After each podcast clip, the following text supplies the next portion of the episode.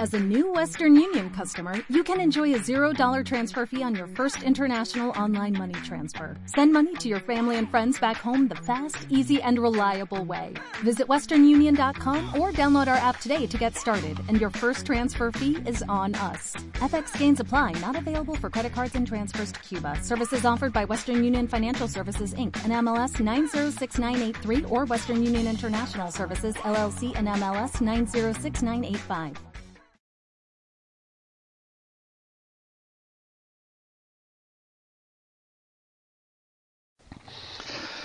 Esta semana vamos a hablar de Franco, o más en particular de sus restos. Pues se ha conocido esta semana, más bien la semana pasada, que la comisión que ha designado el gobierno para definir el futuro Valle de los Caídos recomienda el traslado de los restos del dictador.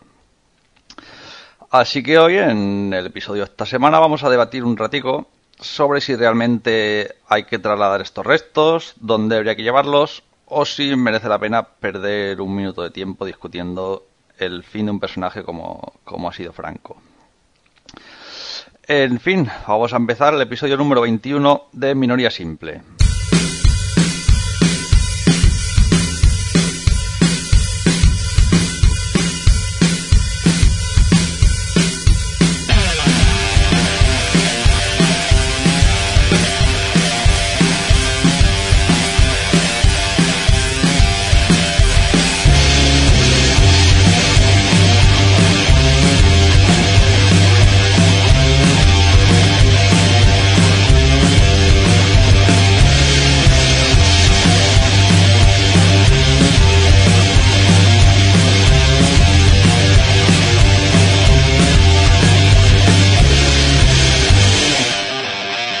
Ya estamos aquí otra semana más.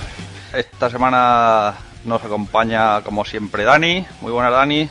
Muy buena, pero como siempre no, porque la última ya fallé, me caché en la mar. Tú calla, hombre. Cierra la boca, hombre. También tenemos por ahí que ya ha salido Álvaro. Muy buenas, Álvaro. ¿Qué pasa? ¿Cómo estáis, muchachos? ¡Muchachos! Y esta semana nos acompaña el señor Poke. Muy buenas, Poke. Muy buenas, un placer estar aquí. Bien conocido en Twitter como arroba Pokerrock. Oye, muchas gracias por estar aquí con nosotros. Joder, un lujazo. Para quien no lo haya oído, es porque Pokerrock no tiene podcast. Vale, porque yo no lo digo, ¿dónde saldrá este? ¿Dónde saldrá este? No, él no tiene podcast. Es un oyente que, que ha decidido participar con, con nosotros esta semana. A lo cual, repito, estamos más que agradecidos. Y nada, algo que añadir antes de empezar. Pues no, yo por lo menos no. Que me da un poco mal rollo que el primer capítulo que venga a hablar con vosotros hablemos de, del tío Franco, pero bueno. Hombre, pero, pero no se trata de hablar de Franco, sino se trata de hablar del fin de Franco. Que es otra cosa, que eso da más gustico. Ya, pero que estemos hablando a estas alturas, después de, de sus. de yo que sé cuántos años. Bueno, no hagas, ah, no hagas spoiler, no hagas spoiler. Ahora, ahora, ahora seguirá entramos al debate. Bueno, vamos a poner una promo super chula y enseguida volvemos.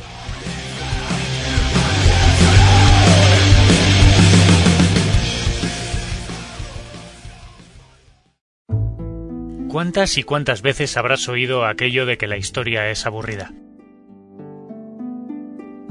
¿Cuántas y cuántas veces te habrán dicho que aprender historia es cosa de viejos? ¿Cuántas y cuántas veces te habrán dicho que los podcasts son solamente para frikis? Si te has creído todo lo que te dicen, entonces es que no has escuchado el podcast del búho, tu podcast de historia y mitología. Un podcast en el que se tratan temas muy muy breves y de manera lo más amena posible, desde un punto de vista personal y sin complicarse mucho la vida. Si quieres escuchar el podcast del búho, puedes hacerlo en elpodcastdelbúho.com o puedes encontrarlo en iTunes, en iVoox, en Radio Podcastellano y en todas las redes sociales. Sé muy bienvenido al podcast del búho, tu podcast de historia y mitología. Un saludo.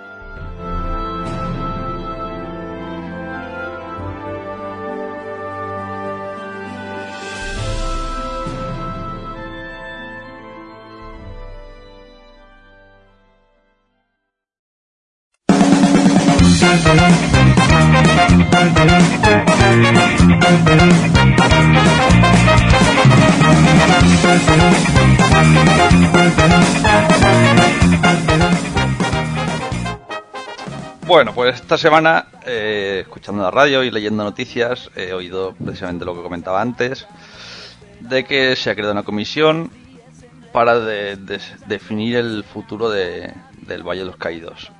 Que recordemos que en el Valle de los Caídos están enterrados aquellos que murieron durante la Guerra Civil y precisamente se da la paradoja de que la única persona que no murió durante la Guerra Civil y que está enterrada en el Valle de los Caídos es Franco. Lo que propone la comisión esta es que el Valle de los Caídos eh, sea una zona, como el que dice, sin ideología. O sea, que sea una zona en la que se vayan tanto a ver los que han muerto de un bando como los que han muerto de otro bando y evitar cualquier cualquier intrusión ide- ideológica dentro de- del Valle de los Caídos. Que es este precisamente el motivo por el que se quiere trasladar el- los restos de- del personajillo este. Y a ver, Dani, va, empieza tú, que siempre le das el, el puntico agradable. ¿Qué opinas tú de esto? sí. Yo, yo lo veo bien. Yo veo bien que se quiera, no sé, hacer del Valle de los Caídos una especie de, como has dicho, pues un lugar sin, sin ideología donde, donde podamos recordar lo que pasó en la guerra civil y que no sea de ningún bando marcado como está marcado hasta ahora. Y el traslado de, de los restos del ex dictador, pues me parece bueno. Eh, la historia es quién los va a querer eh, acoger. Eh, ¿quién, quién es la persona? Bueno, hay- sabemos que, que aquí en, en- en- en España hay mucho mucho retrogrado de estos del brazo levantado que seguro que lo pondría en una urnita en su casa o, Qué o lo te ha quedado dejaría eso, ahí. eh. Un- no sé por qué me huele a que no va a pasar. Recién estrenado gobierno conservador, digámoslo así, siendo buenos, eh, creo que se va a seguir todo igual. Eh, esperemos que, que no, no sea así, mm, bajo mi punto de vista. A ver, Álvaro. Bueno, yo creo que pues sí, se debería hacer convertir en, en una especie de, de museo conmemorativo o mm, algo así similar a, a tipo de sitios que, que suelen hacer en Alemania, así algo que es que refleje de, de alguna manera fiel, o sea, que, que sea que esté hecho por gente profesional y técnicos que, que cuente la historia de, de, de una manera mm, eh, no sé cómo lo diría Neutral. De- neutral sí neutral joder es que eso es jodido que sí, que simplemente sea un, un sitio didáctico, un sitio, pues eso, algún tipo de, de, cosa tipo museo que, que muestre aquellos acontecimienos de, de la manera más neutral posible y que, y que sirva también pues un poco un homenaje de alguna manera a, a esas víctimas que murieron de forma no sé, que es que ahí murió mucha gente de todos lados y, cada cual con sus con sus cosas y, y nada, no, no sé, algo así tipo como los, los centros que hay en Alemania y tal. Y, los restos creo que, que se los deberían llevar su familia, los familiares que, que queden vivos o la descendencia, que se, que se los lleven de ahí, que los entierren en otro sitio. No, no es el sitio, ¿no? De, de, honrar a- a los restos de, de- del dictador, sino que es para honrar a, las víctimas inocentes. O sea, en una guerra, pues es difícil saber quién es víctima inocente de la guerra y quién no, pero porque hay dos bandos, pero bueno. Es más eh, homenajear a, a esas víctimas que, que, que- que a un dictador.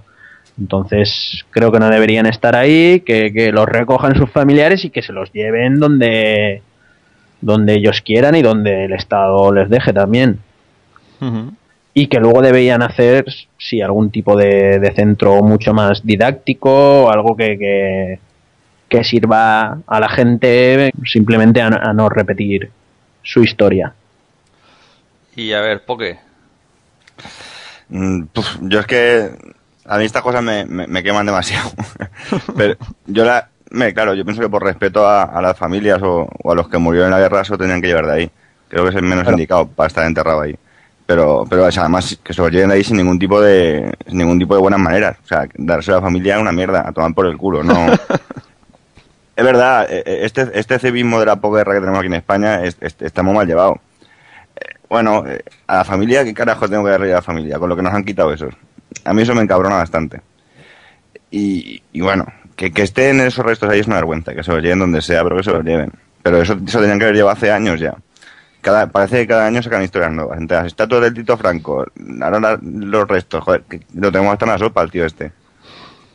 A, a mí, a mí me harta muchísimo. Yo, que se lo lleven donde sea, pero que se lo lleven. Y a ver, pero también hay que tener en cuenta que, que de hecho Franco fue parte de parte importante de la guerra civil. Sí, no, de la Entonces- historia de España. Sí, sí, sí. Muy Ya, importante, pero- pero, Pero, pero en este caso, en este caso hablando, hablando sobre que el Valle de los Caídos se quiere erigir como un monumento al, a, la, a la guerra civil, eh, el hecho de que no esté ahí el principal actor también podría ser un, un poco, podría crear un poco de controversia también.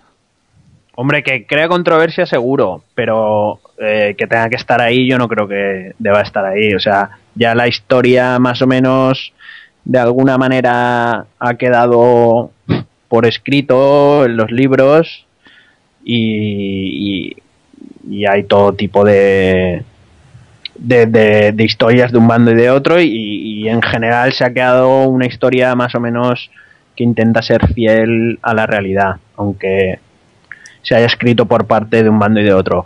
El que esté ahí, sinceramente, o sea, ya, ya la gente sabe quién es Franco, qué pasó y tal. No es necesario que esté presente. O sea, Hombre, no no es, jodas. no es- no es necesario que esté, Toca, que esté de cuerpo presente. presente, no, por Dios. de cuerpo presente, sus restos no son necesarios que estén porque. Porque no. O sea, no, no. Y, y menos en ese sitio. Si es lo que o sea, decir, no sé. es este- que- a- a- yo creo que eso no, no, no heriría la sensibilidad de nadie. O sea, los. los eso que se. ya digo, que se los. Si su familia quiere que se los lleven y si no, que los tiren a la basura. Eh, creo que creo que no no yo creo o sea yo creo que mm, en mi entorno y en el entorno donde posiblemente nos movamos así por lo que puedo apreciar creemos que, que, que la o sea que en España no hay fascistas y en España hay muchísimos fascistas y se podría montar muy gorda si tú tocas esos restos de ahí eh, Yo no, no creo que sea tan grave. eh, O sea, ¿qué, mm, va a pasar? Nada. Joder, pues que se los lleve su familia y ya está, y su familia que los entierre donde quiera y no va a pasar nada. No, no, sí, sí, está claro, sí, ya te digo, yo estoy a favor de ello. Eh, pero el, el, el hecho de, de hasta ahora, o sea, ho- hoy en día, eh, lo, que, lo que es el Valle de los Caídos no es, no es un monumento a las víctimas de la guerra civil. Hoy, hoy en día es un monumento a las víctimas fascistas de la guerra civil.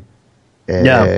hay, mi- hay hay un montón de, de, de republicanos enterrados en el, en el Valle de los Caídos, pero eran trabajadores que fueron los que hicieron el Claro, es que eso es lo que hay que hacer algún tipo de, de, de centro, de, de, digamos, de interpretación, por llamarlo así, en el que eso se vea reflejado y se diga, Sí. aquí hay estos republicanos que están eh, bajo tierra porque murieron eh, en la mina picando y tal cual se murieron, los taparon con arena y los dejaron, o con cal y los dejaron ahí. Pues eso se tiene que ver reflejado en ese, digamos, centro de interpretación de- del Valle de los Caídos o museo de, de la guerra civil o lo que sea. Claro, e- está, hay ese que tema, documentarlo fielmente y ya está. ese, Y ese tema creo es- yo, ¿eh? ese tema yo creo que eso es eh, eh, principal, ¿no? O sea, es, es primordial que se haga. Ahora, eh, que haya gente en contra, que, que tú lleves, eh, o sea, quites eh, eh, los restos del dictador mm, del Valle de los Caídos, ya digo yo que habrá mucha gente que, que respaldándose en qué mal hace, che, no, remo, no, no removamos eh, la mierda, digámoslo así. Buena metáfora me ha salido de todas formas. mm, o sea, como que no remover la mierda, que lo, de la guerra civil, tal, siempre los de izquierda siempre estáis mirando para atrás, no podemos vivir para adelante, no sé qué. Eh, eso va, a existir y ya se está generando un debate y por eso estamos aquí ahora.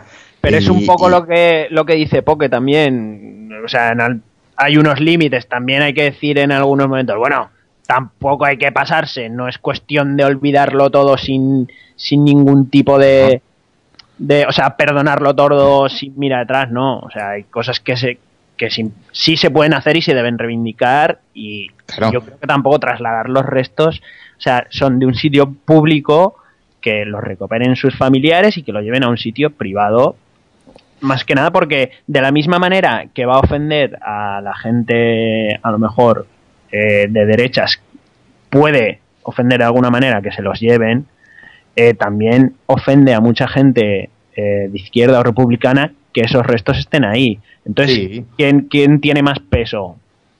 O sea, no, no se puede decidir. Entonces, como hay esa controversia, yo creo que lo justo sí que es que, se los lleven. Que se los lleven pero, pero tienes que tener en cuenta también que no están en un sitio público, como has dicho. O sea, eh, los restos del dictador están dentro de una basílica que pertenece a la iglesia y el último, la última palabra la tienen ellos. Pero, mm. bueno, no, estoy muy puesto sobre la noticia, pero la iglesia también ha dicho que, que, que, deja hacer que lo que diga el Estado van a hacer, ¿no? O sea, ellos no van a no van a, a decantarse ni de un lado ni de otro, ¿no? Eso creo, entendido yo, que ellos no van a, participar de esa decisión.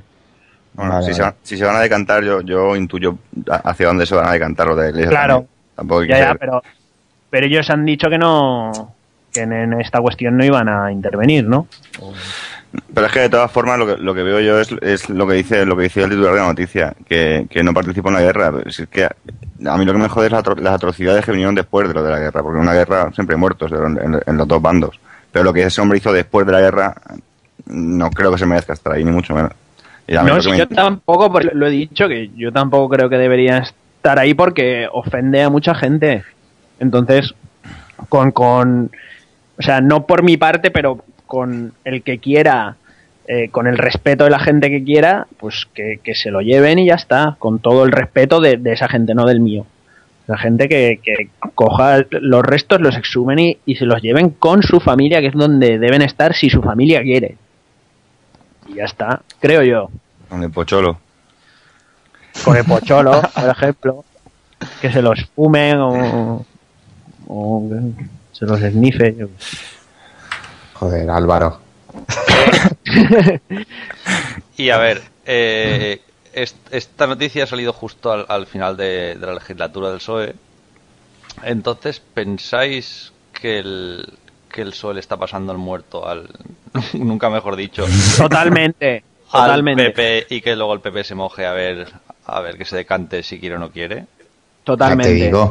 Totalmente porque lo podían haber hecho hace mucho tiempo y también con, la ley de memoria histórica podían haber hecho muchas cosas y, siguen muchas. lo de la ley de la memoria histórica, lo de la ley de la memoria histórica me río yo. Ah, yo también. O sea, me río. O sea, no, no, no, sirve de nada la, la ley. O sea, de todo lo que es, de todas las fosas comunes que se conocen en España, ¿cuántas han exhumado? O sea, no, no, claro, claro. Yo también mucho de, de, boquilla y mucho de tal y y, y, y eso que hasta ahora gobernaba el PSOE, porque cuando ahora que va a gobernar el PP ya, vamos. Si era si estaba la mm. cosa así mal, pues ahora menos. Pero con respecto a lo que dice eh, David, eh, yo creo que sí, le han pasado el muerto y han dicho, mira, es lo que queráis. Pues yo ya me lavo las manos en este sentido. Pero con toda la cara, además. Sí, sí, sí. Sí, también es un poco, ¿no? De poner las elecciones el 20N, ahora que, ahora que llegan los del PP sacan esto de Franco, en plan de que vienen los fascistas, que vienen los fascistas. Como si estos fueran, ¿sabes? Como El- si fuera eh, Trotsky y compañía. Los del... Está guay eso también. El otro día no sé si visteis Salvados, Sí, sí. Eh, que no sé si el día de las elecciones que estaban con este el PP que es de la barba que no me acuerdo cómo se llama Miguel Ángel Rodríguez. Miguel Ángel Rodríguez pues bueno que están con, con el alcalde ahí de su pueblo y le estaban comentando no es que hay una calle todavía que es- se llama no sé qué de Había o de una- Franco, o había- de los- Había una que era eh, calle José Antonio y otra calle Generalísimo. Claro, y le dice el follonero, le dice al alcalde, bueno, le está diciendo, pero ¿por qué no habéis cambiado? Porque tal, dice, lo cambiaremos cuando quiera y el, el pueblo y tal. Bueno, le está diciendo ahí. Y le dice, le dice al tipo, el otro día yo pasé por Alemania y, y vi la calle de Goebbels. Y dice el tipo, la le dice, ¿en serio? Y dice, no, eso solo pasa en España. Así, le dijo, no, eso solo pasa aquí. Le dijo, eso solo pasa en España. Y Sí. el tío se cayó la boca. Es que le, le preguntó, dice, ¿cuándo vais a, a- a- O sea, ¿tú ya has hecho alguna propuesta para que se, se quite el nombre de las calles? Y le dijo, cuando el pueblo quiera, se quitará. Y le volvió a preguntar, ¿pero tú has, has hecho alguna Claro. propuesta? Y él dijo, no, eso yo. ¿Lo has presentado Cuando- en el pleno para que la gente vote o decida? Y, No. él, y él volvió a repetir, cuando el pueblo quiera, se cambiará. Y se lo volvió a preguntar por tercera vez y él, y él rehusó la, la respuesta. Para Y variar. ya, le, y ya le dijo eso y ya se cayó la boca. Y dijo, no. Eso, eso solo pasa en España. Digo, ya. Bueno, y otra cosita. Eh, en España llevamos ya bastante tiempo que siempre nos estamos acordando de Franco, del franquismo, de esto, lo otro. ¿Creéis que es momento ya de, de no de olvidarlo, porque son cosas que no se deben olvidar, pero de ya de, de dejarlo de lado y empezar a vivir la actualidad? Yo, a ver, voy a dar mi opinión. Creo que no. Creo que no.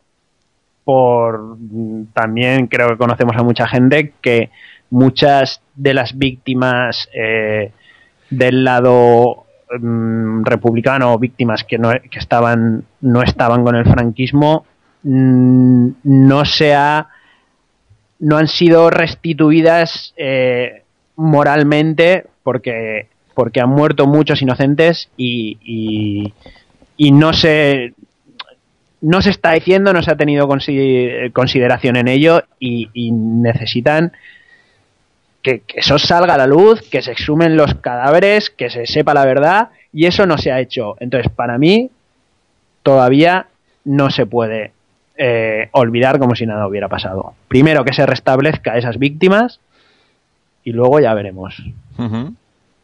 Como dice Luis, primero el 1 y luego el 2. o sea que por mí no, no salía. ¿Y tú, Poco, qué opinas? Eh, es que a, a ni- a nivel a nivel de memoria pienso que más que más que memoria porque la- los hechos están claros o sea que más que menos sabe lo que pasó. Eh, justicia pienso que Álvaro va, más- va más por ahí. Lo que lo que debería haber es justicia cuando no la hay justicia histórica lo que debería haber a, Sí. a nivel a nivel de a nivel de victimismo a nivel de la, de la familia de las víctimas que, que no sabe dónde está enterrado su padre o su abuelo por ejemplo. Eso sí que pienso que se debería se debería mirar. Lo de, lo de la justicia lo de la memoria histórica que pienso que es levantar polvo cuando igual no habría que hacerlo.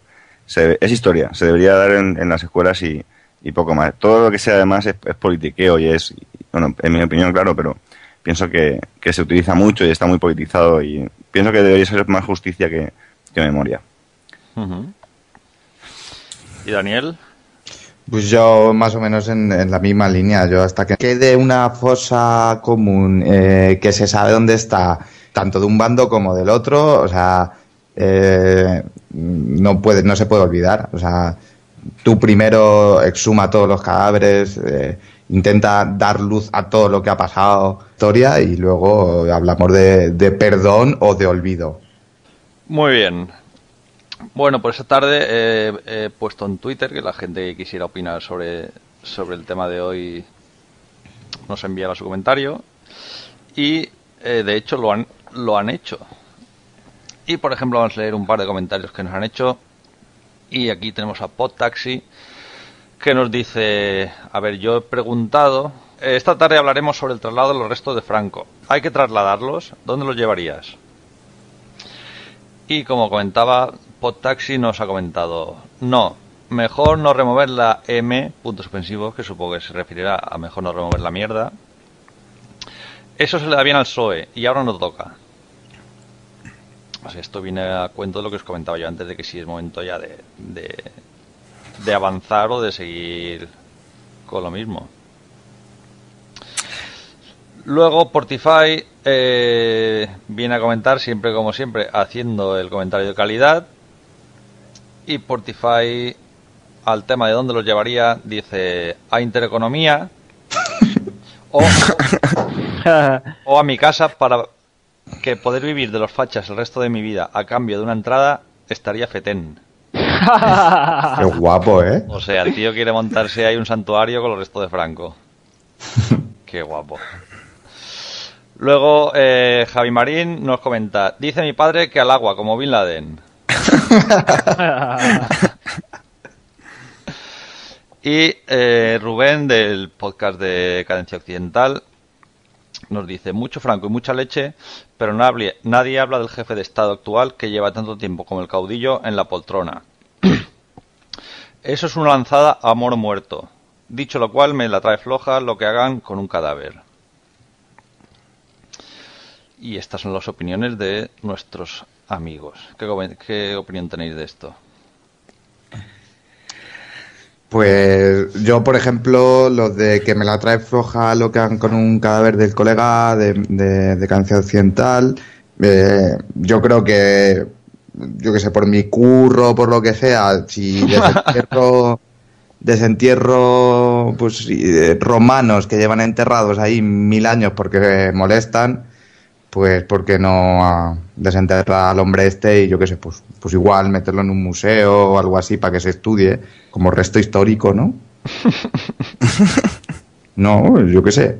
Si lo haces, ¿entiendes? O sea, tú vas a construir un edificio y te salen eh, muertos islámicos, romanos o lo que sea, los tienes que conservar, pues oye, si lo haces con esos que no ni los conoces, ni pues es muy complicado de conocerlo, porque no lo vas a hacer con alguien que conoces y además es, no sé, es parte de la historia. Pues yo qué sé.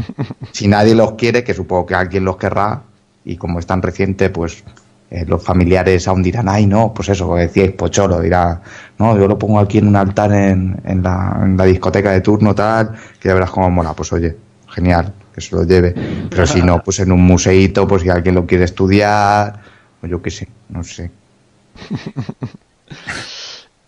Ay, también tengo los comentarios tuyos, Poke. Sí, eso te iba a decir. Yo sigo, yo me quedo con, con Gibraltar, lo que te he puesto por el Twitter. Y empezamos la reconquista otra vez. a mí, o sea, lo que dices es llevar los restos a Gibraltar. a Gibraltar. Ah, qué guapo. Eso está guay también. Pero a mí me mola más el primero, que dice, molaría que los dejaran en algún ecopark, eso está guapo. Hombre, o, claro. o los podrían subastar para ir tapando agujeros con, con el resto del general. ¿Y, y, y quién va a pagar? ¿Quién va a pagar? Buah. ¿Quién va a pagar? Buah. Pues no, se, no se cotizaría eso. Tú ahora coge y pone, y pone en eBay eh, una, la trompetilla que llevaba, que llevaba Franco cuando era cadete, lo que sea, y ponlo a subastar y verás tú si la gente paga o no paga. No sé, no sé. O, o en las iglesias, o en las iglesias el, bra- el brazo incorrupto de San Francisco Franco. Eso se, ve- se, se vende seguro. Hombre, pero para eso tiene que estar. Hostia, ¿os imagináis que lo abren y está corrupto el cadáver? Hostia, sería muy grande, ¿eh? Hostia. Lo típico de mi abuelo de. Ay, si Franco levantara la cabeza, que mi contestación siempre era, pues se daría con la tapa, ¿no? Tú imagínate que lo abren y se encuentra ahí a, a- a- a- a- nos encontramos ahí a Franco, ahí todo, ¡buah! Ay, ay, que me está entrando mal rollo, me están dando un smooth ahí. Vale, vale, cambia, cambia de tema. Bueno, pues si os parece lo vamos a dejar aquí. ¿Algo más que añadir? Mm, No. Nada ¿Cómo- más. cómo- Yo por mi parte nada más. Como conclusión no tenéis nada que decir. Sí, bueno, yo como conclusión, bueno, perdona que os interrumpa, que vamos, suerte tuvo que no le pasó lo mismo que a Gaddafi. que murió en paz.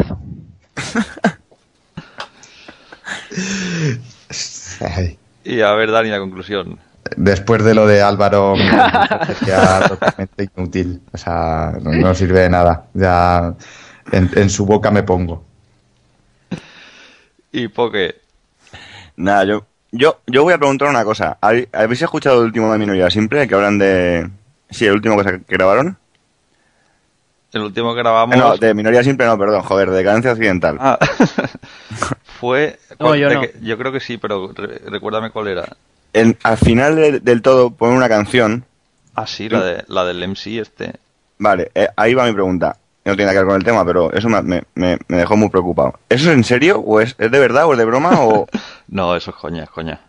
es coña seguro, no? Sí, sí. Vale, porque puede hacer gracia o puede dar mucho miedo, depende de cómo... Yo no lo pillé del todo, dije, yo, yo me acojoné cuando lo escuché. Eso eh, es una canción que le dedica. Ahora mismo no me acuerdo quién es MC, no sé qué. Una canción que se le dedica al Partido Popular, que salió en el, en el final de, del. Fue el penúltimo de Decadencia Occidental, creo. Que hablaban sobre los programas electorales y tal. Mm. Y eh, la- a ver si me acuerdo y la pongo en, el, en la página web. y es una canción súper chula. Sí, sí, está guapísima. Yo me, yo me acojoné. Está súper guapa y me gusta mucho. Bueno, pues nada, vamos a dejar ya a Franco en paz, que descanse en paz. ¡Una mierda! Perdón. Y vamos a pasar ya a la sección de, de Álvaro, que hoy, según leo por aquí, nos va a hablar del Instituto Tavistock. ¿No, Álvaro? Effective Wonder. Vamos a hablar un poquito, eh, porque si os soy sincero, pues eh, le estaba comentando a Dani antes que no, no lo he podido preparar porque hoy he sido tío por cuarta vez y, y no estaba en casa y, y nada, va a ser... Voy a comentar unas cositas y, y a partir de la semana que viene pues ya intentaré, estoy investigando y estoy leyendo un montón y, y a ver si ya la semana que viene entramos más en profundidad.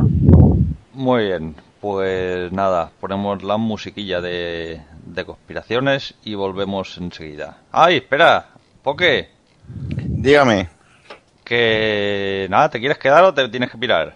No, yo, me- yo me quedo. Así no, no escucho ya, no tengo que esperar a que lo editéis.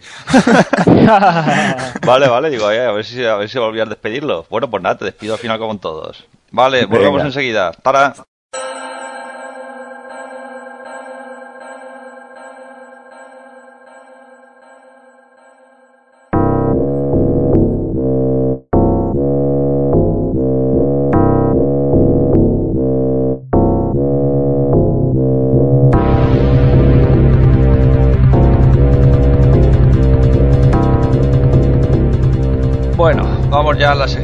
Conspiraciones de esta semana. Y como decíamos, eh, Álvaro nos va a hablar hoy del Instituto Tavistock. Así que nada, hablaros un poquito, Álvaro. Muy bien, pues bueno, vamos a hablar de, este Tavistock Institute así un poquito, que es eh, un instituto de origen inglés o, o anglosajón. Podéis encontrar en la página web eh, www, eh, Tab Institute, como suena, o sea, t a eh, y bueno, vamos a hablar un poco eh, porque es una organización de tipo social, pretende ser algún tipo de ONG que está un poco en el ojo del huracán del tema conspiranoico por una serie de, de, de oscuros propósitos que realmente son los que eh, los que rigen la, la institución, digamos. Eh, eh, pues bueno, se- según el- la página web, eh, este instituto se llama Instituto Tavistock de, de Relaciones Humanas. Eh, bueno, es, eh, la página web está en inglés, la traducción es mía. y si alguien quiere hacer alguna corrección, que se meta en la página y, que lo traduzca y luego me, ponga peros. No, eh, dice, nos fiamos, de, nos fiamos de ti, Álvaro. Vamos a ver qué tal. A ver, yo no soy de la ESO, pero, pero bueno, a veremos a ver. Eh, pues eh, dice ser eh, una organización sin ánimo de lucro que, aplica las ciencias sociales a cuestiones y problemas contemporáneos, que fue fundada y registrada formalmente como una organización benéfica en el año 1947. El instituto se dedica a través de la evaluación y la investigación activa al desarrollo de, organizaciones y a las consultorías y el, coaching ejecutivo. Esto del coaching yo no, produzco muy bien, pero bueno, coaching, que es como, como entrenar, ¿no? Que es una cosa que está puesto también de moda ahora, que es, eh, pues eso, es preparar y formar a, a ejecutivos, es como un entrenamiento personal, pero para, para ejecutivos. Bueno, eh, no, físico, o sea, en plan de... en plan de flexiones y eso. Exacto. que no sabía si era rollo, yo que sé, el, personal coaching. Digo, en plan de ahí de. No sé. No, no, sí, sí, sí, parece que es eso, pero no, estamos hablando de formar, eh, en cuanto a formar líderes, formar gentes con dotes de mando, con capacidades para capacidades empresariales y todo ese tipo de cosas. Entonces se dedican, como ya digo, eh, a coaching ejecutivo y desarrollo profesional, todo al servicio, según ellos, de fomentar un cambio sostenible y un aprendizaje continuo, ¿de acuerdo? Sigo traduciendo un poco, nuestro personal trabaja de manera creativa con personas implicadas en actividades innovadoras, que trabajan en situaciones difíciles o deben superar eh, muchas barreras. Combinamos la investigación y la capacidad de análisis con una ayuda práctica basada en la búsqueda de soluciones y su seguimiento, el seguimiento de los problemas para poder eh, aplicar estas soluciones correctamente. ¿Esto qué quiere decir? No lo sé. A lo mejor nada. Yo no he entendido, a lo mejor nada. Pero bueno, sigo. Ellos dicen eh, de sí mismos, eh, dicen, somos particularmente conocidos por nuestra capacidad para trabajar con problemas que de alguna manera no se observan a simple vista o que a veces aparecen de forma inconsciente. Integramos diferentes enfoques de las ciencias sociales para dar a nuestros clientes un profundo conocimiento de sus problemas y posibles formas de avanzar. Sacamos los problemas a la superficie y trabajamos con lo imprevisible, como lo que está oculto o a veces inconsciente. Ahí queda eso. Este es como el señor, como el señor Lobo, ¿no? Sí, el que quiera entender que entienda. o lo he traducido mal o me queda así un poco. En principio leído así tiene sentido. Y dices, hostia, tela, tela marinera. Yo, claro, a lo mejor como no soy un ejecutivo agresivo, no, no entiendo ese, lenguaje empresarial, pero bueno, ahí lo dejo, ¿eh? El que quiera que se vaya a la web, que ya la he citado y que, y que traduzca. Pues bueno, eh, aparentemente el, instituto te ha visto que es eh, una especie de grupo encargado de, pues, como hemos dicho, formar ejecutivos de todo tipo para que se conviertan en, líderes empresariales o incluso a, en, determinado momento a, políticos que a través de, la enseñanza de, técnicas de liderazgo y de, coaching, como os he dicho antes, eh, y, un tipo de psicología para, trabajadores empresarios, digamos, sin ningún tipo de sin ningún tipo de escrúpulos. digamos que, hacen estudios eh, o fomentan estudios sociopsicológicos de población y, los aplican al mundo empresarial. Y esto incluye también la, la, formación de gente, ¿no? Pues incluyen eh, dentro de sus enseñanzas técnicas de, de manipulación, incluso se, se llega a decir que, que de control mental, todo para alcanzar los objetivos deseados. ¿De acuerdo? ¿Cómo, cómo? Espera como de, control mental. O sea, que, en plan de, de la... Pues- del, del, imperio de la guerra de las galaxias o qué? ¿En plan de la fuerza oscura? No, pero con cosas más sutiles, por ejemplo, eh, a través de manipulación de la información, manipulación de imágenes, intentar de alguna manera hacer cambiar la concepción de la gente sobre las cosas. Eso lo, lo seguiremos. Lo explicaré un poquito, ya digo que no vamos a entrar en profundidad, ya los siguientes eh, episodios entraremos más de lleno en todo esto. Eh, bueno, el- este instituto mm, estableció un- una teoría psicológica homónima, que es eh, eh, la teoría Tavistock, que es, que es un método de, en terapia grupal eh, que en, principio nació para mejorar la salud mental y, y la calidad de vida, ¿de acuerdo? Y eso se produjo también con el nacimiento de esta institución a finales de los años 50, uy, perdón, a finales de los años 40 y a principios de, de los 50. Bueno, ahora, ahora- ahora, ahora se oye. ahora no, me, me lo subo y necesito ver la pantalla también. pero no te lo pongas. Sí, sí. Déjate los ojos fumados, póntelo un poquito más alto. Entre... Yo lo tengo a altura de la nariz para, para que no se oiga, porque es que si me lo pongo aquí abajo, Yo también Así, me así, pongo así. A, a la altura de la nariz, ¿eh? vale, ya, tira, va. Sí, se oye. Venga, vamos a seguir. Pues bueno, eh, bajo la dirección de, de un tal J.D. Sutherland, eh, el Instituto Tavistock eh, devino el punto focal de- del trabajo psicoanalítico en, en Gran Bretaña. Qué Eh. guapa, qué guapa esa frase. Devino el punto focal. Sí, sí, sí, sí. Sí, es que esto, es- esto es una maravilla. Esto es una- No, voy a, no voy a citar la fuente, no es mío, solo voy a decir que no es mío. Vale, vale. Eh, pues bueno, posteriormente eh, el, el llamado Centro de Investigación Social Aplicada de- del Instituto Tavistock de Relaciones Humanas, dirigido por A. Kenneth Rice, ofreció conferencias sobre, sobre dinámica de grupo, que era sobre más o menos lo que eh, se encargaba el instituto en un principio.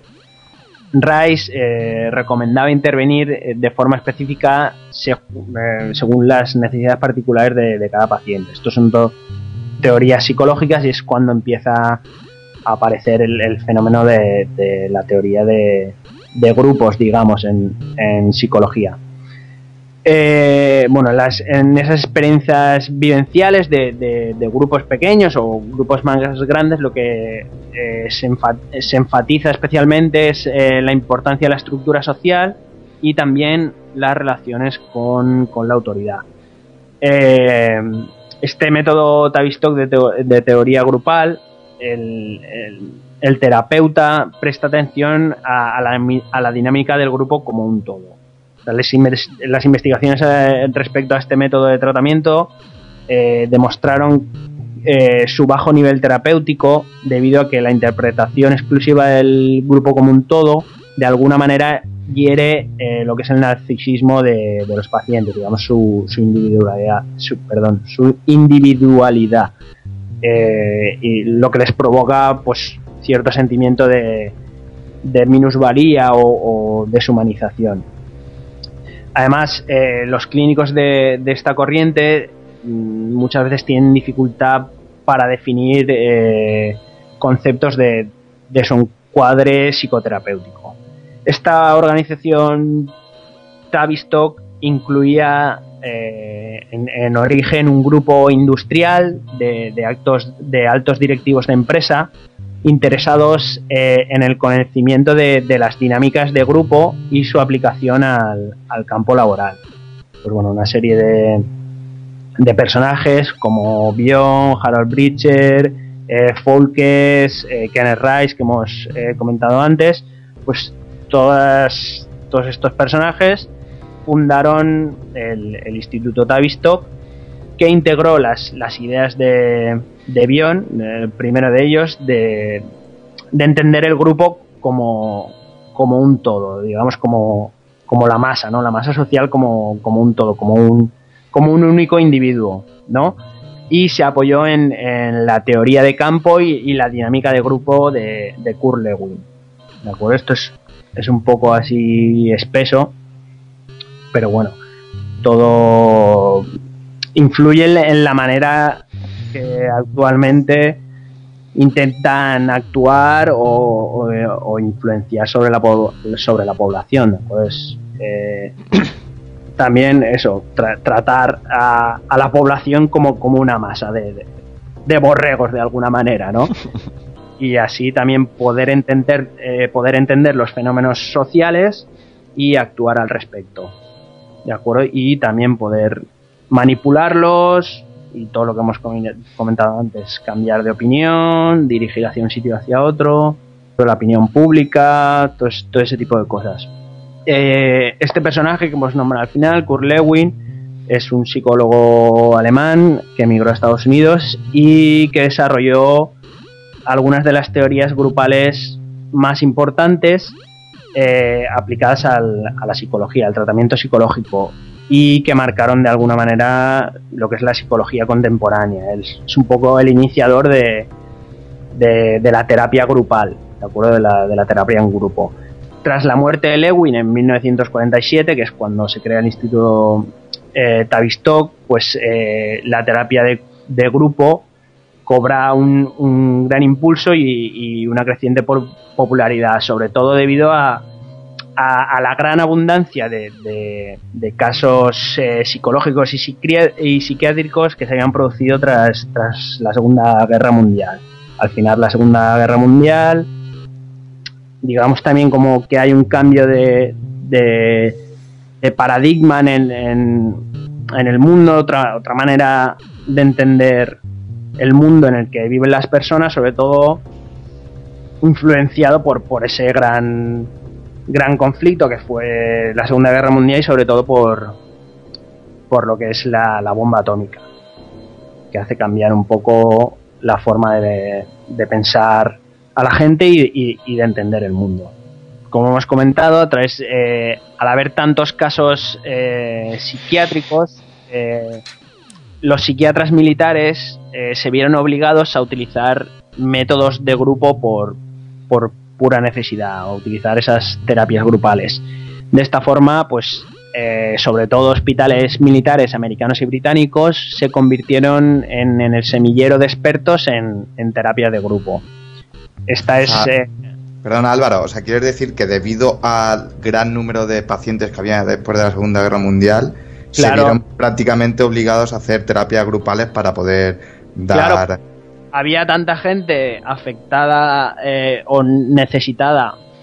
Eh, bueno, es que ya nos tenemos que remontar a Freud y a... ah, sí, sí, bueno, eh, Crecimiento a principios de siglo de lo que es las teorías psicológicas de Freud, del psicoanálisis y tal, que, que lo peta en ese momento.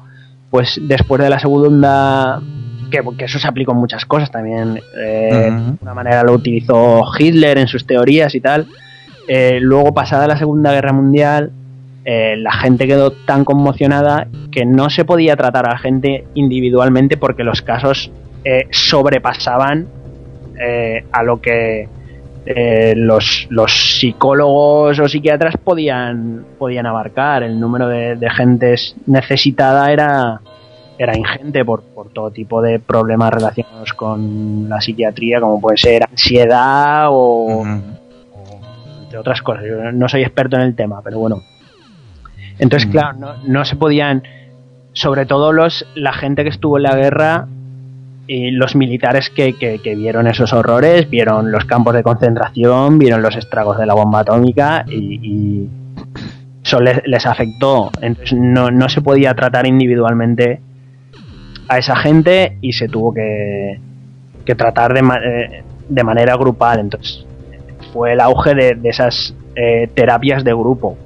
y ahora son tan tan famosas y funcionan, se supone que funcionan bien después de tantos años, ¿no? Pues lo típico de terapias de grupo para drogadictos, alcohólicos y, todo tipo de... Sí, vamos, las que conoces, ¿no? Sí, todo ese tipo de cosas. También para terapia de grupo para, para gente que es presidiaria y todo. ¿De acuerdo? Entonces, eh, tiene mucha influencia, crece un montón lo, que se viene a llamar la, dinámica de grupo que, que, todos conocemos. En ese momento empieza una batalla entre entre los llamados grupalistas frente a, los individualistas, ¿de acuerdo? De los partidarios del análisis individual, ¿no? del análisis individual en, en grupo, eh, de alguna manera el psicoanálisis, y a otros partidarios de la terapia en grupo. De, pues como ya hemos comentado, a lo mejor eh, unificar eh, grupos y problemas y tratarlos de manera conjunta.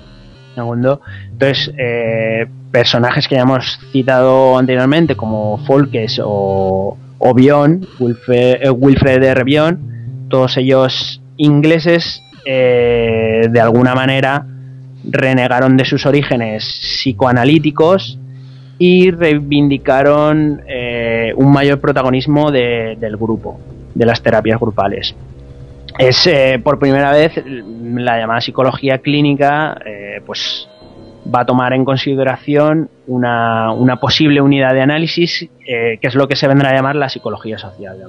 Este instituto está visto aplicando estas teorías grupales hemos visto de, de Lewitt comenzaron reemplazando por ejemplo, el modelo burocrático y autoritario del hospital psiquiátrico por otro en el que las relaciones y, las actividades del equipo hospitalario y los pacientes estaban al servicio de, la tarea terapéutica. Son precursores de, la llamada comunidad terapéutica. Eh, se dieron cuenta también de que eh, los lugares de trabajo son más productivos cuando se toman en consideración eh, las interconexiones que hay entre aspectos económicos, técnicos y, sociales dentro del trabajo. Esto provocó un, cambio de foco eh, de lo que es eh, el trabajador individual al, grupo de trabajo y los llevó a, intentar la aplicación con un enfoque sociopsicológico a la transformación de, las industrias, eh, las organizaciones y, las pequeñas sociedades. Todo se, intenta aplicar al ámbito industrial y empresarial. Actualmente, que es lo que veremos en, posteriores episodios de Conspiranoias, se relaciona eh, este Instituto Tavistock con proyectos basados en el control de masas. Es lo que hemos visto antes. Eh, el cambio de, la opinión pública a través de diversos mecanismos que ya, comentaremos, eh, la manipulación de la información y las imágenes, la utilización de mensajes subliminales, eh, de alguna manera el, cambio de paradigma en la sociedad. esto quiere decir eh, cambiar de alguna, de alguna forma la manera en, que, en la que nosotros entendemos el mundo.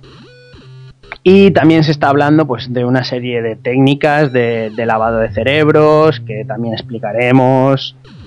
Eh, puede parecer así un poco extraño y dice, madre mía, ¿de qué está hablando este lavado de cerebros? ¿Cómo es eso? Pues hay muchas técnicas, no de lavado de cerebros, pero para, para hacerte no prestar atención, o sea, eh, técnicas como por ejemplo meterte mucha información en poco tiempo o muchas imágenes en poco tiempo, o sea, todo este tipo de cosas que, que suceden en, en, los informativos y tal, como que eh, noticias muy catastróficas o, muy seguidas o mucha información que te meten de manera muy rápida, muy agresiva, que no, no puedes parar a pensar y reflexionar sobre lo que estás viendo y escuchando porque enseguida te están bombardeando con otra cosa también, con una catástrofe de, de, X o, de tal tipo. Que esto me recuerda a mí mucho a una imagen del, del anuncio este que hizo Apple de hace un millón de años, 80 y pico que aparecía una mujer corriendo con un martillo y tal. Y aparecía una sala de cine con un mogollón de gente sentada ahí mirando a un tío como hacía un discurso y tal. No sé, me, me trae esta, a esta imagen. Pues yo ahora mismo, ahora mismo no recuerdo ese anuncio, pero, pero bueno, todos creo que sabemos de, de lo que estamos hablando de alguna manera.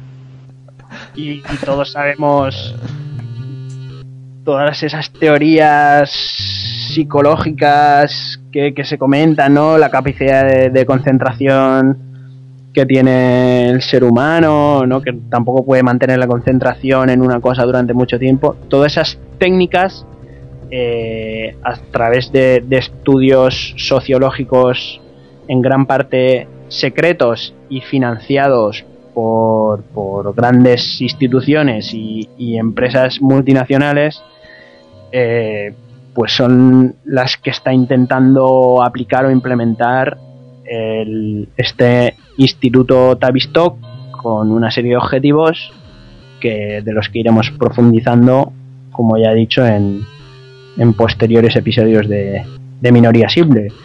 Y, y nada, y aquí lo dejo, lo único pues también recomendar una lectura, aparte yo siempre recomiendo que la gente visite la web y que se informen porque ahí encuentran mucha información. Eh, una reciente publicación de Daniel Stulin, que yo le hago mucha publicidad, lo siento, eh, que se llama así, tal cual, Instituto Tavistock. Y, y nada, es interesante eh, que pueda y le interese que lo lea y también, como os he dicho, meteros en la web del propio instituto y, y ver qué, qué dicen ellos. Muy bien. Yo, yo me- mm, no, no está, seguramente no esté mucho en relación y tal, pero, pero me gustaría, pues yo qué sé, ya que estamos hablando de, de empresas y de formar ejecutivos y de historia de estas, de recomendar un par de pelis que a mí me molan mogollón, que una es el, el método, ¿os acordáis del método Groundhog? el método- El método se llama de el teatro, Sí, se llama, es, bueno, la hizo Mateo Gil, creo, Sí. eh, el director y tal, no me, no me acuerdo el año. Y una bastante reciente que vi hace poco y me llamó bastante la atención, que es la de, de Company Men, una peli americana, eh, echarle un ojo y, y ya veréis, ya me decís si os mola o qué. Bien. Está Sí, yo, he visto la del método, el método, el método Groundhog ese, y está, está muy guay. Y la otra no la he visto, pero Pues de Company Men es eh, una peli ahí de, de como un ejecutivo que tiene su vida totalmente eh, arreglada y eh, todo muy feliz, pues le cambia en el momento en que lo despiden a la calle, ¿no? Y no sé, para los tiempos que corren, pues qué sé, como que Yo te llena así también un poquito de energía que, que no está yo voy a recomendar otra que tampoco tiene nada que ver con esto, pero es también de, de ejecutivos y empresarios. No, la- las que has dicho tú tienen, tienen bastante más que ver. Eh, que se llama Arcadia, que es creo que es de Costa Gabras.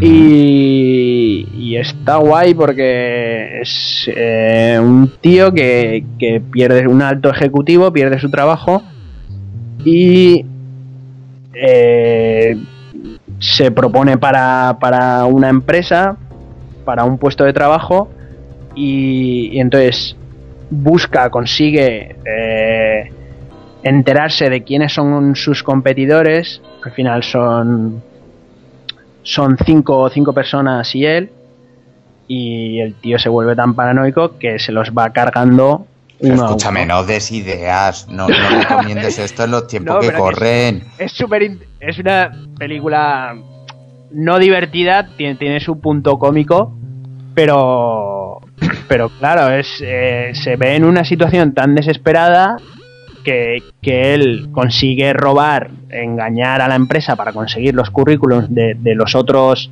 pretendientes digamos y conforme se va encontrando con ellos pues al primero lo mata sin querer y luego ya pues Ya la- le mola.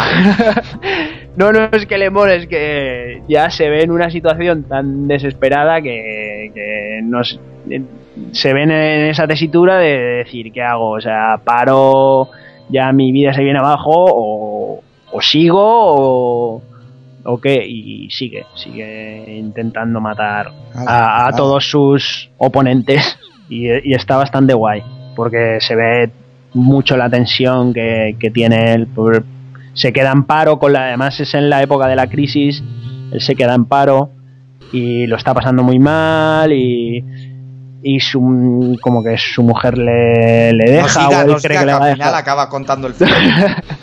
bueno verla que, que está guay Arcadia de Costa Gabras Y- Papo, que recomiéndate una, tío.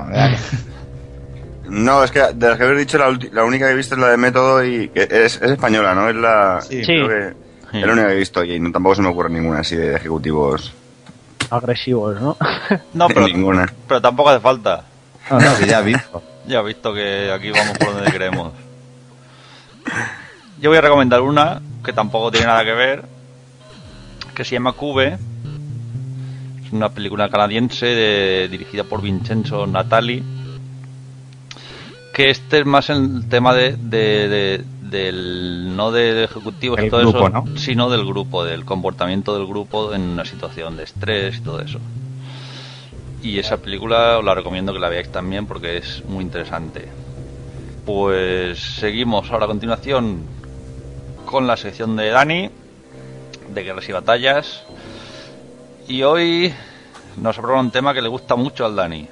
Como me gusta a mí tanto también, lo vamos a partir en dos, en, en dos partes. Eso que a ti. Lo vamos a partir David. en dos partes. Claro, eso. Lo vamos a dividir en dos partes, mejor dicho. Eh, y, y trata sobre, yo creo que es la primera guerra civil española. Vamos a hablar de la guerra de sucesión, de cómo se dio la guerra de sucesión, que al fin y al cabo no dejó de ser una guerra civil. Muy bien, vale. Pues nada, ponemos musiquita y volvemos en un instante.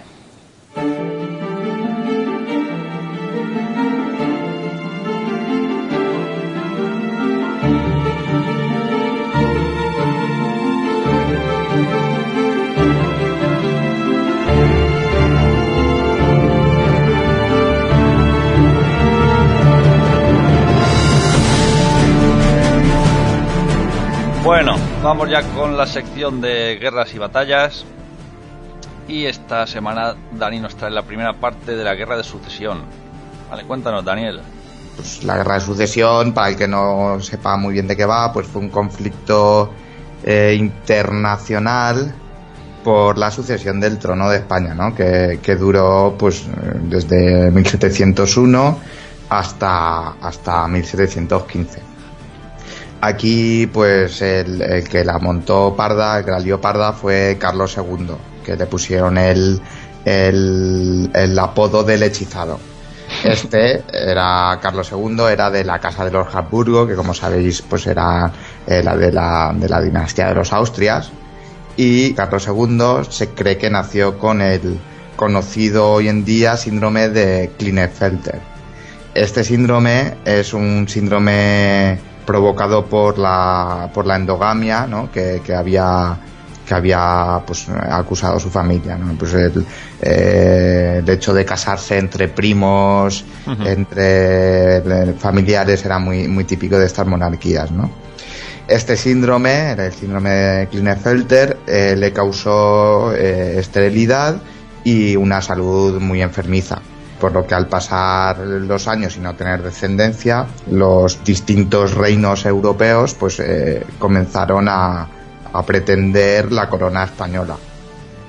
Los principales candidatos al trono español eran por un lado Luis XIV, que este era primo de, Carlos II, y además estaba casado con María Teresa, que era la hermana mayor de- del mismo Carlos II lo que lo que suponía si este este rey el, rey francés cogiera la corona española eh, suponía que habría un imperio o sea se unirían el imperio español con un- una gran potencia europea que se- que en aquel momento era Francia no esto no, no lo podían permitir ni Inglaterra ni, ni el imperio alemán ya que las consecuencias de, de esta unión producían un claro peligro para, para los intereses tanto pues de- del imperio alemán o, o de, de Inglaterra que eran las otras grandes potencias junto a Holanda de, de Europa en ese momento ¿no?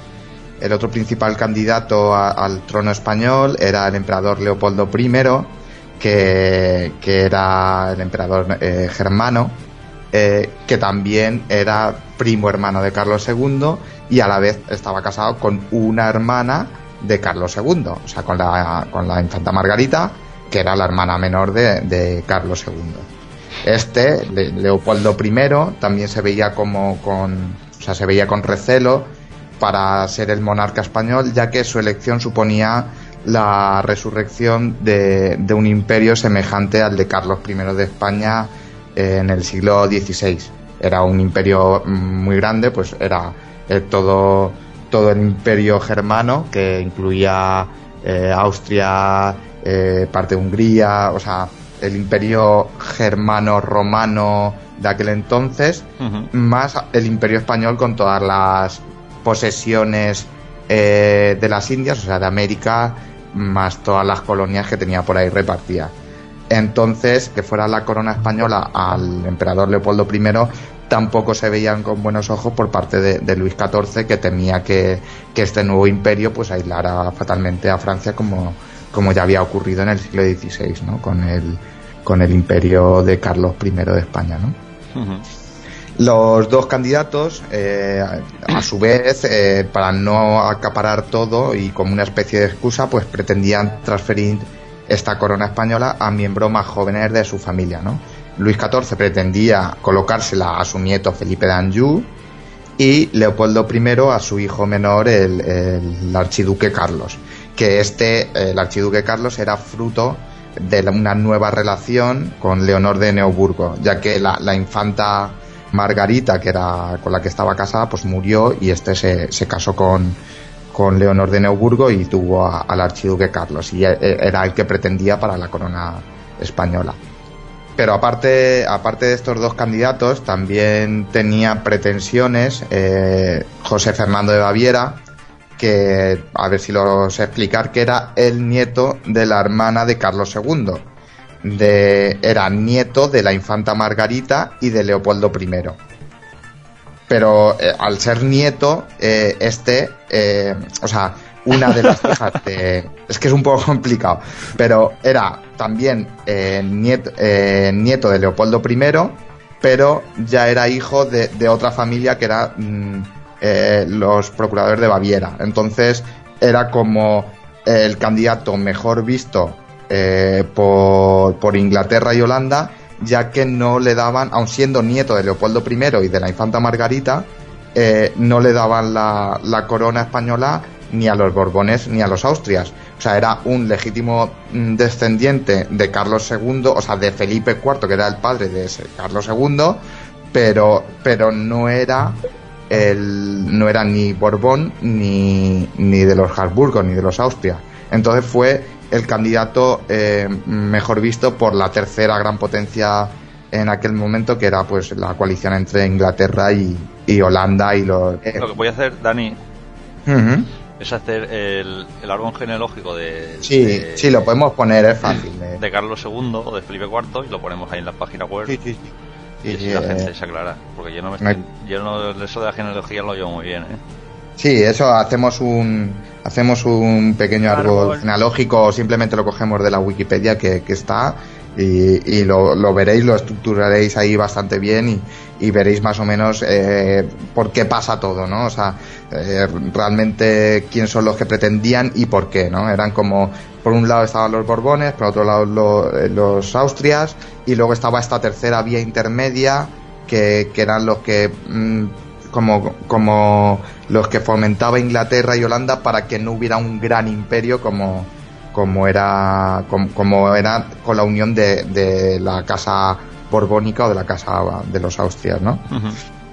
Antes de, la muerte de Carlos II, en, en 1698, Inglaterra y Francia firman un tratado.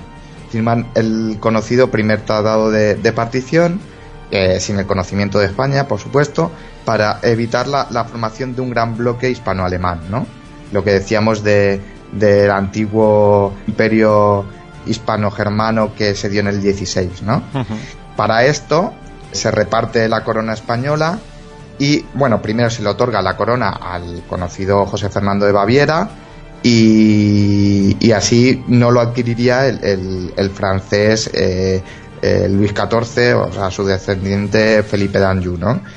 Eh, y, tampoco en los Austrias.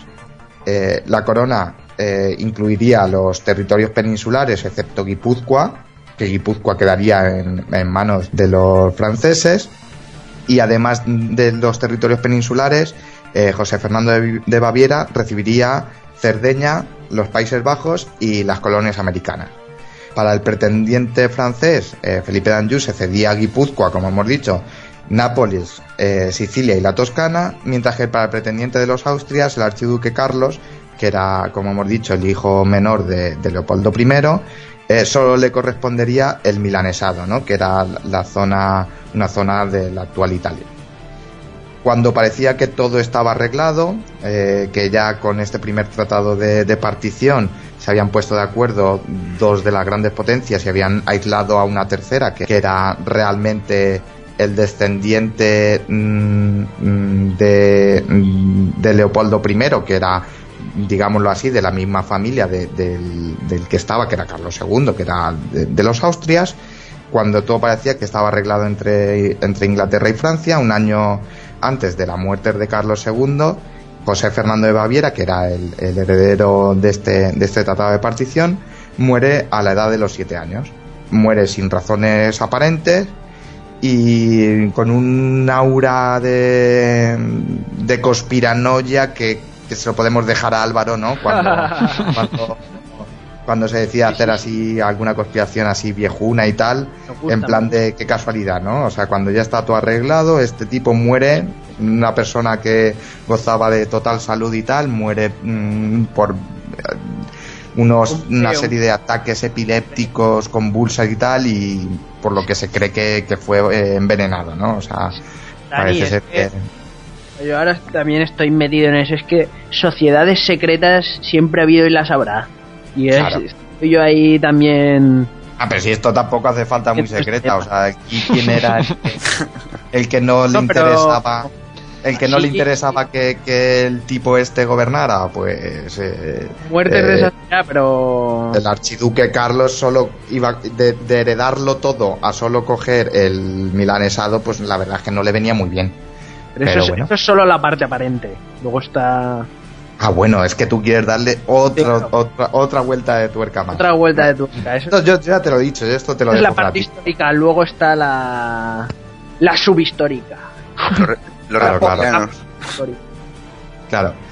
Bueno, pues con la muerte del heredero, según el primer tratado de, partición, el del heredero José Fernando de Baviera, rápidamente eh, se crea un nuevo tratado, conocido como, como, el segundo tratado de partición. Y como no, pues también a, a espaldar de España, o sea, como que antes de morir el rey español ya se estaba repartiendo todo el mundo su, su reino, ¿no? No se, no se calentaba mucho la cabeza tampoco, ¿no? No, no, o sea... Primer tratado de partición, La Palma 1. ¿Cómo lo vamos a llamar? Segundo tratado de partición. Claro. No, hombre, no, pero... Eh, estas cosas se llaman a posteriori, ¿no? Que dijeran los que estaban ahí de plan de... ¿Cómo llamamos a esto? Esto que estamos haciendo que, que nos la pela lo que piense el monarca español, que ¿cómo lo llamamos? No, ya lo sé, No que fuera así, pero vamos. Solo un a ver, yo hay algo que no, que no entiendo mucho. Eh, los tratados estos se crean a espaldas de España. Sí, sí, o sea, sin contar con la con el consentimiento de España. O sea, eso eran. Habían tres claros herederos que eran. o tres clara, claras, claros individuos que podían pedir la, el reino de España como legítimo, que eran, por un lado, Leopoldo I, el, emperador germano, por otro lado, Luis XIV, que era el Borbón, el, el, rey de Francia, y por otro lado había un descendiente, un descendiente que era eh, José Fernando de Baviera, que como hemos dicho, también provenía por parte de, o sea, por parte de Leopoldo I, pero eh, era hijo de, de una nueva de una nueva digámoslo así, de una nueva casa, ¿no? Que eran los, los, el, protectorado de Baviera, ¿no? O sea, era como, como otro, como, no era, era como una tercera vía. Sí, pero que, lo arreglaban entre estos tres, ¿te refieres? Claro, o sea, era, estos tres eran los, los herederos, ¿no? O sea, los posibles herederos que, que habían, los que posibles, eh, los que todo el mundo apoyaba para, para poder repartirse el, el trono de España, todo esto sin contar con la, con la, a quién se lo quería dejar el monarca español. Ah, vale, vale. ¿Sabes? Eran como acuerdos entre, entre, entre estos, ¿no? Eh, lo que hemos dicho, pues muere Fernando, José Fernando de Baviera y rápidamente se crea un, un nuevo tratado. Pues eso, el, segundo tratado de partición. Eh, esta vez eh, cuentan con todas las potencias europeas, ya no solo es entre, entre Inglaterra y Francia, sino también cuentan con el, como hemos dicho, pues con el Sacro Imperio Romano Germánico, que era, el emperador era eh, Leopoldo I, y además también con las Provincias Unidas, que como hemos dicho, era eh, lo que conocemos hoy, o Países Bajos, o Holanda y tal. Eh, en este nuevo tratado se otorga la corona al archiduque Carlos, que era el descendiente de hijo menor de Leopoldo I, y por lo tanto queda otra vez la corona española en, la casa de los Austrias. Esta vez el archiduque Carlos debería renunciar a todos los territorios italianos de España, también a Guipúzcoa, que iban a favor de, de, los intereses franceses. O sea, perderían el milanesado, perderían Cerdeña y Nápoles y además Guipúzcoa. Este acuerdo era bien visto por, por, ingleses y franceses y además por los holandeses, pero no así por los germanos, ¿no? Estos se veían como los principales legítimos herederos del trono español y querían quedarse con la totalidad del territorio. Como hemos dicho, mm, todos estos tratados se, se, dieron sin contar con la opinión o los deseos del monarca español, ¿no? El cual pues seguía vivo y estaba muy deteriorado, pues ya hemos dicho que tenía una, una enfermedad, o sea, una salud muy enfermiza y que era estéril y tal, pero, pero aún seguía vivo. Y un mes antes de morir va y lega la corona en su testamento, ¿no? A, a Felipe d'Anjou o sea, al, a la casa de los Borbones, al pretendiente francés, pasándose por el forro el segundo tratado de partición. O sea, llega y dice que sí, eh, vosotros habéis colocado al archiduque Carlos, pues no, yo se lo dejo al Felipe d'Anjou. Este, eh, Carlos II, hace esto porque pretendía que la corona española continuara, o sea, el imperio español continuara tal cual lo conocía él, y creía que el único capaz de, mantener esos territorios sería la corona francesa, el descendiente de Luis XIV, el conocido Felipe d'Anjou. Pero a condición de que Felipe d'Anjou fuera el, el presidente, digo yo, el, el rey, el monarca español, debía renunciar al trono francés. Entonces con esto conseguía que no pudiera ser monarca de Francia y del imperio español a la vez y que fuera una gran potencia europea, sino que quedaran las cosas más o menos como estaban. Ya que eh, el archiduque Carlos sí era pretendiente al trono germano, ¿no? Luis XIV, tras la muerte de Carlos II, el, 1 de noviembre de 1700, eh, acepta la corona de, España a favor de, de su nieto, de Felipe d'Anjou el cual pues eh, llega a la corte el 18 de febrero de 1701 y es recibido en España pues con gran alegría, esperanza y tal, porque con, Carlos II había sido un todo un poco eh, un poco caótico, ¿no? Todas las potencias europeas reconocieron al, nuevo monarca, a excepción del, Sacro Imperio Germano. Que, ellos se veían como con potestad de exigir la corona española para, para su pretendiente, el archiduque Carlos. Nada más coger la corona, Felipe d'Anjou, eh, la, prepotencia de, su, de, de abuelo, Luis XIV, hizo cambiar la situación. De principio no quitó a Felipe d'Anjou, que ya era conocido como Felipe V de la línea sucesoria del trono francés, y además incrementó la presencia francesa en las plazas fuertes de los Países Bajos. Esto provoca que, Inglaterra y, las Provincias Unidas, que eran aliados, eh, se posicionaran a favor de, los intereses germanos y se comprometieran a, otorgar la corona del archiduque Carlos, basándose en el segundo tratado de partición, refrendándose en ello, eh, pedían para, el archiduque Carlos la corona de España. Esta nueva coalición se vio materializada en la creación de una fuerza internacional llamada la, Segunda Gran Alianza, que estaba conformada, pues como ya hemos dicho, por Inglaterra, el Imperio Germánico y las Provincias Unidas. Esta, esta gran alianza declaró en mayo de 1702 la guerra a Francia y a España. Esta guerra, que, en un principio se dio en las posesiones de fuera de la península, como en el Milanesado, como en las provincias italianas, pronto esta, esta guerra llevada a cabo fuera de Europa se traslada a territorio peninsular. Cuando en 1703 Portugal y el Ducado de Saboya se unen. Vaya hombre, ya están los portugueses ahí dando por culo. Ah, eh, pero si los portugueses no hacen nada, pobreticos. Menos mal que nos queda Portugal, hombre. Pobreticos, sí. que a mí me caen muy bien. Menos Cristiano Ronaldo y Mourinho, me caen muy bien todos. Pero bueno, que al entrar Portugal y el Ducado de Saboya en esa gran alianza en lucha contra, contra España y contra Francia en 1703, se crea en territorio de la península, en el territorio portugués, se crea una gran base de operaciones, convirtiendo España en esta guerra europea, ¿no? Y esto, poco a poco, o sea, desemboca más tarde en una, lo que hemos dicho al principio, en una auténtica guerra civil. ¿Por qué se convierte en una auténtica guerra civil? Pues porque, por un lado, la corona de Aragón se posiciona claramente a favor de- del archiduque Carlos y por otra, por otro lado, la corona de Castilla fue partidaria de, de Felipe V. Y entonces se convierte todo esto pues eh, en la que conocemos como la guerra de sucesión que la próxima semana mm, desarrollaremos eh, más tranquilamente y sin, ten- y sin tener que, que explicar de dónde vienen uno y por qué otros son de tal y por qué se pelean y quién es el archiduque Carlos y quién es Felipe V. Y si, si ha quedado todo claro porque tanto nombre, tanta endogamia hasta a mí me lía, ¿sabes? Esa, Yo no- eh, esa es una de las causas que dicen que también es eh, por las cuales eh, Cataluña sigue formando parte de España y, y Portugal no.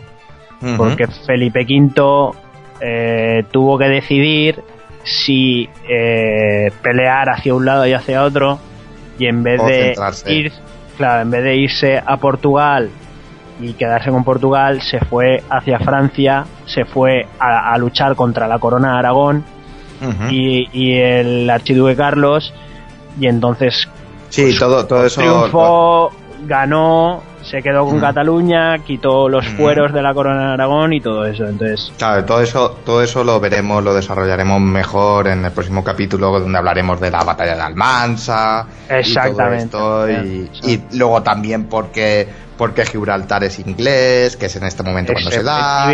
Y toda la historia que va a ser muy interesante. Y, pero me, me- me gustaba, o sea, prefería hacer un poco esta, este, esta introducción un poco liosa, que a lo mejor ha sido un poco farragosa y tal, para que intentar dejar claro, a ver si con, con la explicación y con, con un pequeño árbol genealógico vemos un poco la relación y por qué se dio la guerra. Porque si te pones a hablar de la guerra de sucesión, de la batalla de Almansa o de cuando se pierde Gibraltar, así porque así no se iba a entender mucho.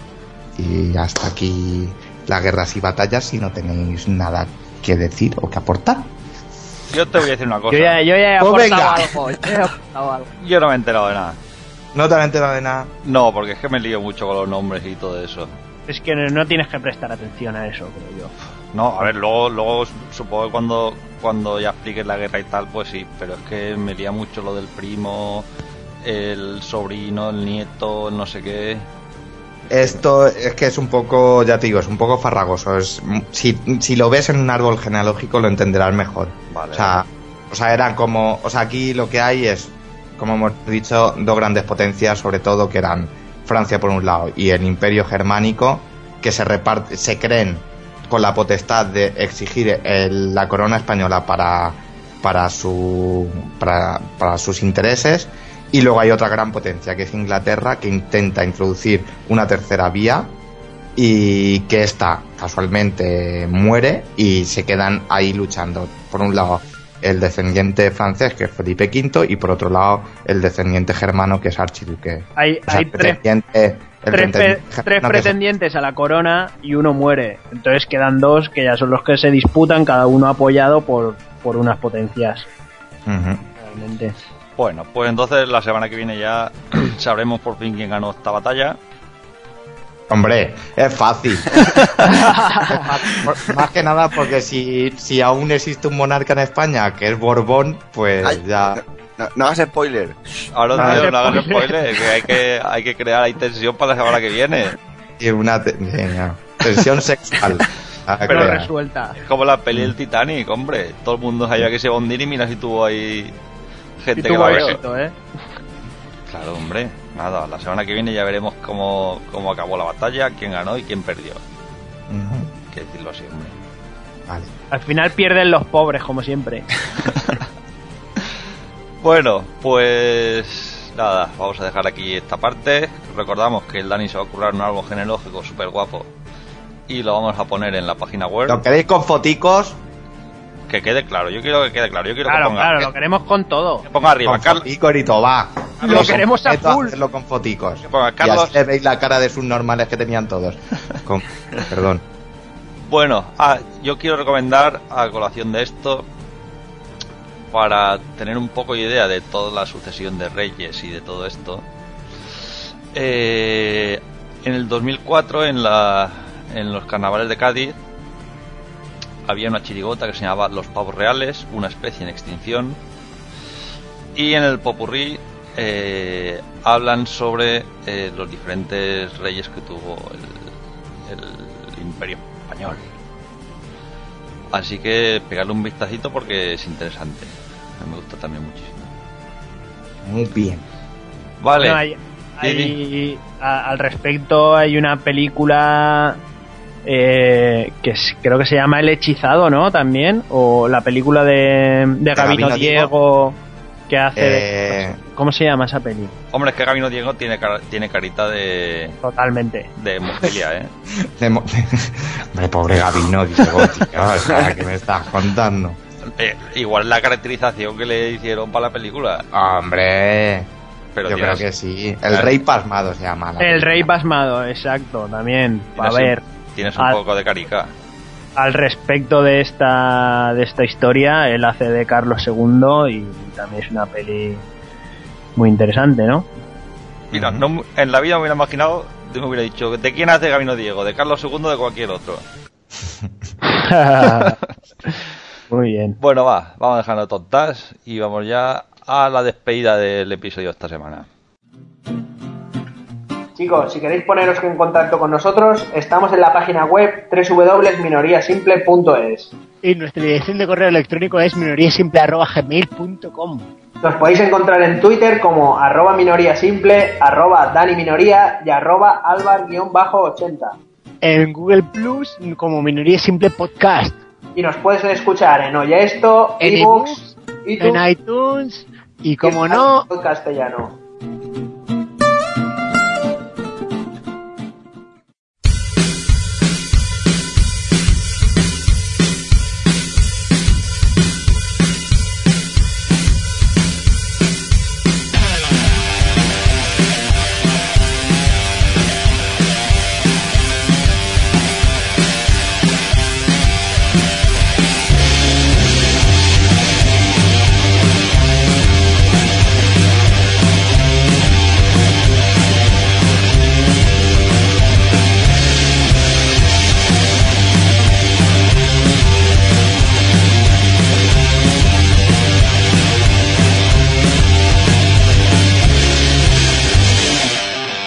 Hasta aquí el episodio número 21 de Minoría Simple.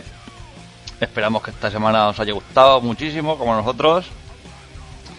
Dar las gracias a todos los que han participado vía Twitter, como han sido Podtaxi, Portify, Javi Marín, Javi Marín, que le podéis encontrar como arroba angelouz, con dos zetas, no sé por qué.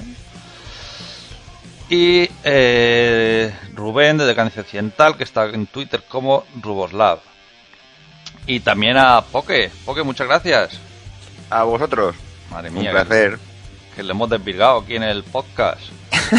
Muy bien, muy bien, eso, eso. Hay que desvirgar. Sois unos fuckers. Madre mía, como sigamos así no vamos a quedar sin oyentes. Seguro. Una- Este ya lo hemos perdido. Madre mía. Aquí creando podcasters. Madre Dios. Es lo que España necesita en estos momentos. Sí, hay que levantar España. A Rajoy. Podcasters. No hemos hablado, no hemos hablado de que os ha parecido. no queremos hablar de eso. no es interesante. Yo estoy deprimido ya. No lo hables, Hablar, mentes. no. Vale, vale, pues nada, lo vamos a dejar aquí, ya que os veo con tanto ánimo. Estabas hablando de, ibas a hablar del Real Madrid, Barcelona, que está a punto de ser, ¿no? Sí. Sí, Ah. sí, sí, sí. Bueno, señores, eh, muchas gracias a todos por estar aquí. Muchas gracias, Dani. Muchas gracias, David, pues como siempre. Y Ah. a Poke, que, que ha sido un placer. Un gustazo, cuando, cuando queráis se repite. Sí, hombre. Yo toda la semana lo pongo ahí en Twitter y te diré, oye, estás por ahí y te acercas y nos cuentas cositas.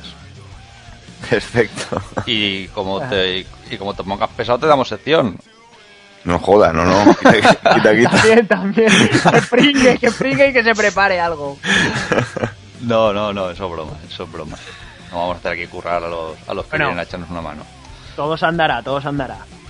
Bueno, Álvaro, Nada, un, un placer como siempre y ya veremos si a Poke alguna vez le cae alguna sección, alguna vez. Tendrá que hacer algo para, para bautizarse como podcaster. Me he, desvirga- me, he- me he desvirgado con Franco y los Borbones. Yo, yo lo dejo ahí. Esto solo, pu- jodido. solo, solo pudiera mejor. Eso sí, de aquí para arriba, ¿eh? Esto, Sí, sí, sí. vaya, vaya. A tope. Tendencia al alza, tendencia al alza seguro. Muy bien. Bueno, Poke, muchas gracias. A vosotros. Y perdón por el atraco de esta tarde. Oye, vente para acá. Joder, un placer. Vaya atraco. Todos fueran así. Bueno, señores, hasta la semana que viene. Hasta luego. Adiós. Adiós.